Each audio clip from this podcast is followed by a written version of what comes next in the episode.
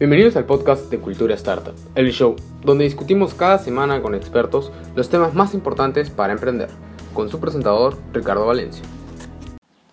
En este episodio conoceremos a Fabiola Palomino, gerente general de Outfit, y cómo hizo para prototipar su idea, validarla y lograr un producto final que hizo match con su audiencia. Para los que no la conocen, Fabiola Palomino es cofundadora y gerente general de Outfit una plataforma de personal shopping que recomienda y facilita la compra online de outfits personalizados. La plataforma permite contratar asesoría de imagen tanto para hombres como para mujeres. Esta idea nació en 2014, tras darse cuenta que muchas personas tenían problemas para escoger su ropa y combinarla de manera eficaz. Hoy, con más de 6 años trabajando, han ganado un financiamiento de Startup Perú, tienen más de 44.000 usuarias y han potenciado los ingresos de más de 13 asesoras. Fabiola, cuéntanos, ¿cómo se te ocurrió la idea? Hola, ¿qué tal Ricardo? Eh, gracias por la invitación. Bueno, te cuento, la idea básicamente eh, se dio por una experiencia personal. Eh, en este caso, lo que yo tenía anteriormente a era una tienda online de ropa. Y bueno, de hecho yo venía de, de haber estudiado un MBA en Italia y, y eh, de hecho conocí todo el tema del e-commerce de moda cuando estuve viviendo ahí en Milán, eh, gracias a una experiencia laboral que tuve en una empresa del grupo Amazon. Entonces yo ya em, empecé a comprar en línea, llegué a, Lima de regreso con esta idea de, oye, ¿por qué, ¿por tanto tiempo comprando? Mis hermanas en ese momento se enteraron de que se podía comprar eh, ropa y de hecho yo empezaba a comprar y contarles de las, de las tiendas online de afuera, porque acá todavía no se vendía ropa, ¿no? Entonces eh, yo ya compraba en, tiendas de, Londres que envían a todo el mundo y es así que me, digamos que me posiciono en, mi, en mi círculo cercano como una persona que compraba online eh, todo lo que tenga que ver con moda, ¿no? Ahí en, ese, en una de esas, cuando ya tenía mi tienda, mi hermana se casa eh, cuando tenía la tienda online, que era en ese momento se llamaba VIP Soul. Y entonces en ese momento mi hermana se casa y tenía todo este tema de, bueno, las que en algún momento han tenido alguna una, una persona que se casa, sobre todo una mujer, pues tiene que dedicarle mucho tiempo a comprar el vestido y hay todas unas varias ceremonias como el, el shower, ¿no? El shower de novia. Entonces, eh, en el shower, pues tú tienes que tener también un vestido especial y de hecho eh, ella tenía poco tiempo porque ella trabaja y de hecho no tenía tiempo para comprar la ropa, pero cuando se compró un vestido tenía que encontrar algo que vaya con el, con el, vestido. Entonces me dijo que él le ayuda a comprar y ahí fue que me di cuenta que cuando la quise ayudar a comprar, inclusive en las mismas tiendas que yo compraba, o sea, quería que le compre online todo es lo que le faltaba, me demoré un montón. Entonces, ella eh, de alguna manera también no pudo comprar este, rápidamente y consiguió algo que, por así decirlo, pues no estaba de acuerdo a sus expectativas, pero era lo que había, por, por, darle un nombre, ¿no? Entonces, ahí es que me di cuenta que en verdad había muchas, muchas personas se demoraban demasiado tiempo, sobre todo las mujeres, en comprar ropa, y luego también me di cuenta que lo que había en el mercado generalmente no facilitaba esa experiencia sobre todo había mucho desconocimiento de cómo llevar la ropa, cómo vestirse, acorde a la, a la, ocasión, y había gente que buscaba esa información en, en especialistas de ese momento que son, eran las, las bloggers, ¿no? Las fashion bloggers. Pero también dentro de mi experiencia profesional como ejecutiva en esa época, pues yo me daba cuenta que las chicas eran demasiado jóvenes, inexpertas y realmente no estaban reflejando lo que requería una ejecutiva, ¿no? Entonces, así es que he decidido crear una plataforma que permita, digamos, tener la posibilidad de pedir asesoría de manera abierta en una, en, una comunidad donde se podía crear outfits de personalizados acorde a la ocasión, al tipo de cuerpo, al estilo personal, para que esas personas tuvieran algo que funcione, ¿no? De acuerdo a su necesidad. Claro. Y a la hora de ver el problema, ver la solución que tú tenías, la idea, ¿qué crees que fue lo más importante a la hora de empezar? ¿Cómo te organizaste? ¿Qué elementos tuviste en cuenta? Bueno, primero en esa época, de hecho, tuve la oportunidad de ganar un fondo casi casi con la idea, eh, un fondo del gobierno de Innovate Perú, y, y, de hecho, lo, lo, ahí en ese momento yo tenía la idea porque había visto esa necesidad muy cercana.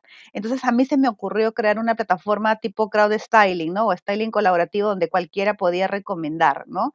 En ese sentido me di cuenta y yo, yo invitaba más que nada a que colaboraran en las recomendaciones tanto asesoras de imagen como diseñadoras de moda, como fashion bloggers también, ¿no? Eh, un poco como para validar por dónde venía más la aceptación. Y ahí fue que me, me, fui dando cuenta que efectivamente la gente este, sí tenía ganas de compartir sus necesidades de, digamos, de, de outfits, pero en ese momento yo lancé la plataforma en una versión beta, o sea, sí le metí dinero, y no usé una, herramienta, por así decirlo, formal, ¿no? Entonces simplemente dije, mire, yo tengo esta idea, hay que lanzarlo, eh, des, contraté desarrolladores, con, también con un poco con, mi, con el capital que tenía y con lo que gané del fondo, y, y así fue que con un beta empecé a darme cuenta que, bueno, había tracción, empezamos a crecer en usuarias rápidamente, pero faltaba, por así decirlo, algunas patas del modelo de negocio, ¿no?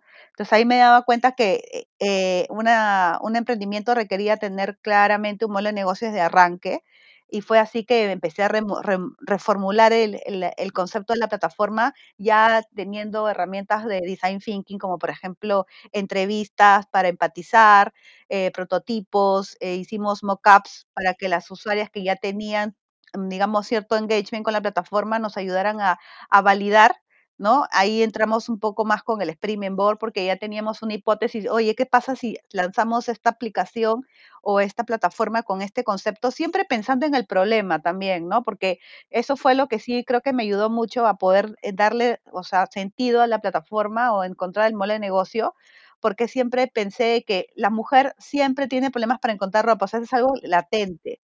Y al final lo que yo hice es como dejar de, o sea, me costó, ¿no? Desenamorarme de mi primera plataforma y reformular completamente lo que yo había hecho. Entonces, ahí fue que usé los prototipos, unos mockups y empezamos a simular la experiencia con, en, una, en un grupo, con un grupo de, de, usuarias y nos empezaron a validar qué es lo que querían, ¿no? Entonces, de ahí recogimos eso y empezamos a lanzar una, ganamos a Startup Perú y lanzamos la segunda versión con el concepto ya de personal shopper, ¿no? Un personal shopper que automáticamente, dependiendo de tu perfil, te recomienda, comparado con la, la, versión inicial que era más un crowd styling que, que era, te asesoraba bajo demanda. O sea, si nadie pedía asesoría, la plataforma no tenía no, no, tenía, digamos, contenido nuevo, ¿no? Entonces eso no era la idea. La idea era que, que, siempre hubiera contenido y que a veces habían mujeres que entraban porque querían básicamente de frente comprar algo, no necesariamente querían pedir asesoría. Entonces, la idea que empezó a, generar más, este, más usuarias, a tener mucha más tracción,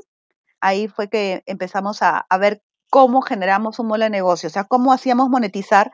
Ya tenía mi Canvas y, te, y en mi caso, yo tenía, eh, digamos, la idea de que las que tenían que pagarme inicialmente, el, digamos, el valor de la plataforma eran las marcas, que iba a ganar con un porcentaje de las marcas. Entonces, eh, las, y esto es justamente lo que, lo que yo un poco también les comento a mis alumnos, es que es importante saber qué tipo de modelo de negocio tienes también, ¿no?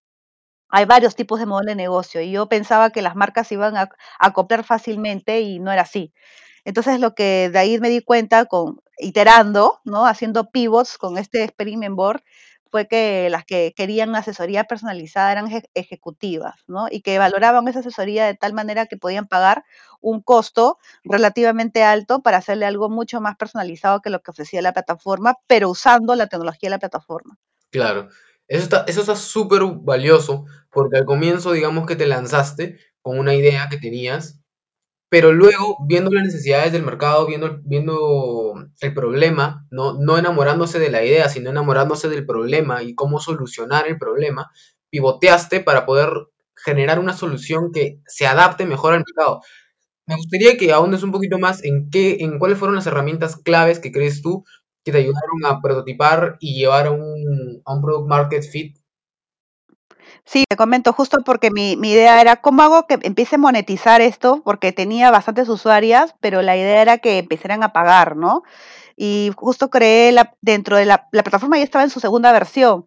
Y, y, justo ahí fue que empecé a hacer justo un MVP, ¿no? Empecé a probar, por así decirlo, eh, el concepto de asesoría de imagen para ejecutivas y empecé a ofrecer a, a, a personas cercanas a hacer un piloto Y con ese piloto les dije, mire, yo te hago una asesoría, te cuesta esto.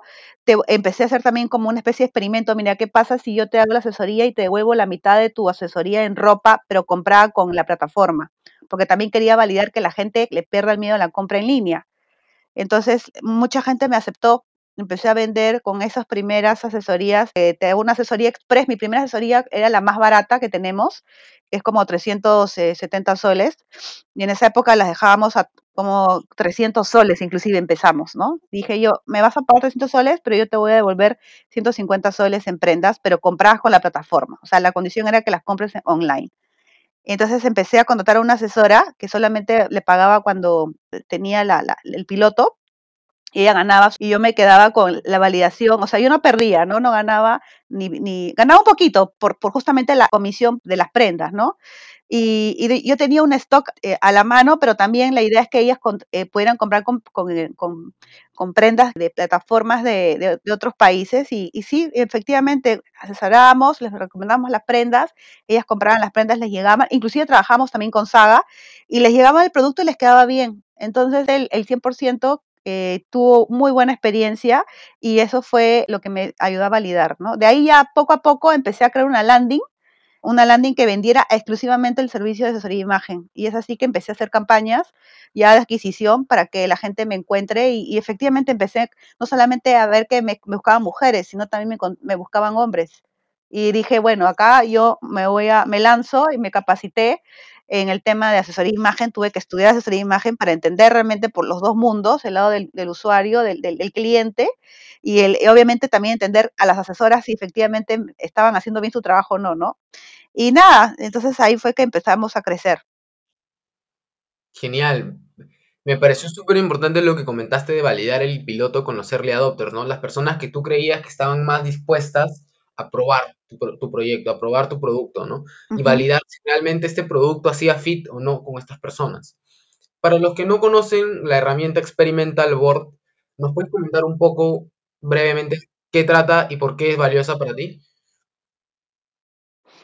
Bueno, el, Experiment Board es una herramienta que viene de la metodología Lean Startup, ¿no? que es una metodología basada en la agilidad eh, y justamente tiene el lema de si vas, si vas a fracasar, fracasa rápido, pero eso te va a ayudar a tener éxito mucho más rápido, ¿no? Entonces, eso permite que a, través de diferentes hipótesis empieces a validar primero el problema con, la, con el cliente, o sea, que hagas justamente este encaje de, de problema cliente para darte cuenta si efectivamente tu problema existe o no en el mercado que tú has detectado, en el segmento que tú has detectado como una hipótesis. Entonces puedes empezar a hacer pivots desde ese, desde ese inicio y de ahí darte cuenta que efectivamente hay un problema y hay un mercado que lo tiene, ¿no? Luego, después de eso, eh, tienes que pasar a, a, y dar soluciones y puedes tener varias opciones de solución que también tienes que validar. Y para validar también tienes que ir con esas eh, personas, tienes que tener una tasa de medición que te ayude a justamente a saber si de todos los con los que tú has interactuado y le has presentado tu solución, efectivamente tienen es, interés en pagarte, sobre todo por esa solución, en, no solamente usarla, sino que también valoran eh, lo que tú le estás ofreciendo, como tanto así como para pagártelo, ¿no? Entonces, eso, eso hace que tú lo hagas efectivamente con un MVP, con un mínimo producto viable, y que te ayude a justamente representar eh, con pocos recursos y de hecho las funcionalidades y el concepto más fuerte de tu, de tu idea para que los usuarios efectivamente empiecen a, darte tracción o inclusive a adelantarte un pago o algo por el estilo, o al menos te den esa intención de compra de un correo electrónico. Entonces es importante que la gente eh, pruebe esos MVPs con una cosa como tan sencilla como una página de aterrizaje y ahí es cuando empiezas a darte cuenta que esta idea tiene potencial de funcionar. No digo que te asegure el éxito, pero que tiene, que al menos te está diciendo que vas por buen camino, ¿no? Claro, y me pareció también interesante lo que comentabas de medir, medir los resultados, medir diferentes métricas que tú tenías en cuenta. Cuéntanos un poco más qué métricas tuviste en cuenta a la hora de validar el producto y por qué eran importantes. Bueno, al inicio nosotros siempre nos basábamos en, usuarias, ¿no? En que haya usuarias, que tuviéramos visitas, y que de hecho hubiera un nivel de engagement, ¿no? De que de las usuarias registradas generalmente regresen, ¿no? A, a, la plataforma, porque eso quiere decir de que les interesa el concepto, que efectivamente están buscando información sobre lo que nosotros estamos brindando, que buscan las recomendaciones personalizadas. Eso fue eh, las tres métricas que teníamos de arranque cuando empezamos Luego ya después ya no me interesaba solamente eso, sino después agregué el tema de los leads, ¿no? De qué personas estaban interesadas en recibir asesoría de imagen, porque ya habíamos encontrado que efectivamente ese era un servicio que podíamos monetizar y habíamos validado y era parte de nuestro modelo de ingresos, ¿no? Y eso, de hecho, tenía también que ver con cuántas ventas hacíamos de, esas, de, esos leads. Entonces ahí en la conversión, la tasa de conversión también era otra cosa, ¿no? Claro, ¿y cómo crees que te ayudó a ti a la hora de organizar el modelo de negocio, tener estas métricas claras y poder medirlas todos los días? Bueno, sabía que esas métricas me eran como el norte de que yo tenía que, que lograr, ¿no? Entonces, tenía que hacer ciertas actividades claves que también son parte del modelo de negocio, que justamente, ¿no? Adquirir, adquirir usuarios, hacer campañas, eh, gestionar el, el, contenido que hay en redes para que las personas, o sea, ahí ya tenía que entrar mucho, inclusive a trabajar el tema de saber marketing digital, ¿no? De, de gestionar mi embudo de conversión, ¿no? Mi funnel que básicamente tiene que, hacer que también la marca sea conocida, que mucha más gente conozca la marca, que sepa que, de qué va, cuál concepto tiene, por qué es mejor que otras y que nos empiece a dejar su intención de compra, que nos empiece a preguntar, que nos empiece a, dejar su correo y de hecho luego voy a comprarnos, ¿no? Y así empecé a sacar varios productos, porque con esas hipótesis empecé a sacar tema de productos para hombres, empecé a sacar talleres, empezamos también a, hacer, a validar también asesorías online. Después también hace poco hemos estado haciendo talleres piloto para lo que son asesoras y, y siempre también escuchar, puse un chat para que me ayude también a gestionar mucho mejor las consultas y así entender qué es lo que querían, qué buscaban cuando encontraban mi página y así me di cuenta que también hay, muchas personas que quieren estudiar asesoría de imagen, ¿no? Una de las métricas que me sonó bastante era el tiempo de vida del cliente. ¿Por qué crees que es importante medir y tener en cuenta el tiempo de vida del cliente en tu negocio? Bueno, esa es una métrica estratégica que, claro, y ahí llega un momento en el que tú tienes que hacer ese cálculo en, el momento en que tú te das cuenta que hay gente que paga, ¿no? Lo que tú tienes siempre compararlo con el costo de adquisición, que es básicamente la cantidad de, de plata que tú te gastas por cada cliente que adquieres en el mes. Entonces, en este caso, en el tiempo de vida del cliente, es básicamente esa, esa métrica que te va a ayudar a entender cuánto vale cada cliente en el tiempo, durante todo el tiempo que tú crees que va a ser tu cliente. Y eso obviamente va a tener que ver mucho con el ticket de compra que el cliente te representa cada vez que lo hace y de hecho la frecuencia que, de compra y los años que consideras que va a estar contigo. Entonces, eh, yo hice ese cálculo al inicio, justamente cuando hice mi validación. Oye, ¿cuánto me está costando cuando lancé mi landing? Dije, oye, vamos a hacer una prueba, vamos a hacer una campaña piloto. Siempre, siempre esos pilotos son como experimentos, ¿no? Vamos a hacer una, una, adquisición de clientes, cuánto me gasto en el mes para adquirir, cuántos clientes he, adquirido y definitivamente este cliente no te compra una vez, te compra dos veces, te compra, te puede comprar varias veces porque en el negocio que yo estoy, tú puedes hacer una asesoría más de una vez al, al año o por lo menos una vez al año porque hay gente que no tiene tiempo y quiere que le compres de nuevo, ¿no? Entonces, eh, eso, eso es lo que ayuda. Con una sola compra yo ya recuperaba. Entonces, eso me dio como para seguir intentando con ese servicio, por ejemplo, ¿no? Entonces, súper importante tener en cuenta las métricas, tener en cuenta cuál es el problema, cuál es la solución y, si es, y validar si es que realmente la solución que tú ofreces hace fit con el, el cliente que tú vas a tener, ¿no? Muchas gracias Fabiola por participar, muchas gracias por asistir hoy día, por darnos tanto valor. ¿Tienes algún consejo final para los oyentes? Bueno, lo que yo siempre les digo a todos mis alumnos es que siempre se enamoren del problema, ¿no? Y que si es que el problema realmente no está solucionado, efectivamente hay posibilidad y, de hecho eh, siempre hay que perseverar hasta encontrar una forma de generar ingresos a través de la solución de ese problema. Muchas gracias por escuchar este episodio. Recuerda que todas las herramientas vistas estarán subidas en nuestra página web, culturastartup.io. Si sientes que este episodio te aportó valor o aprendiste algo, no te olvides de dar me gusta, suscribirte y compartir para que seas notificado del próximo episodio. Muchas gracias, hasta luego.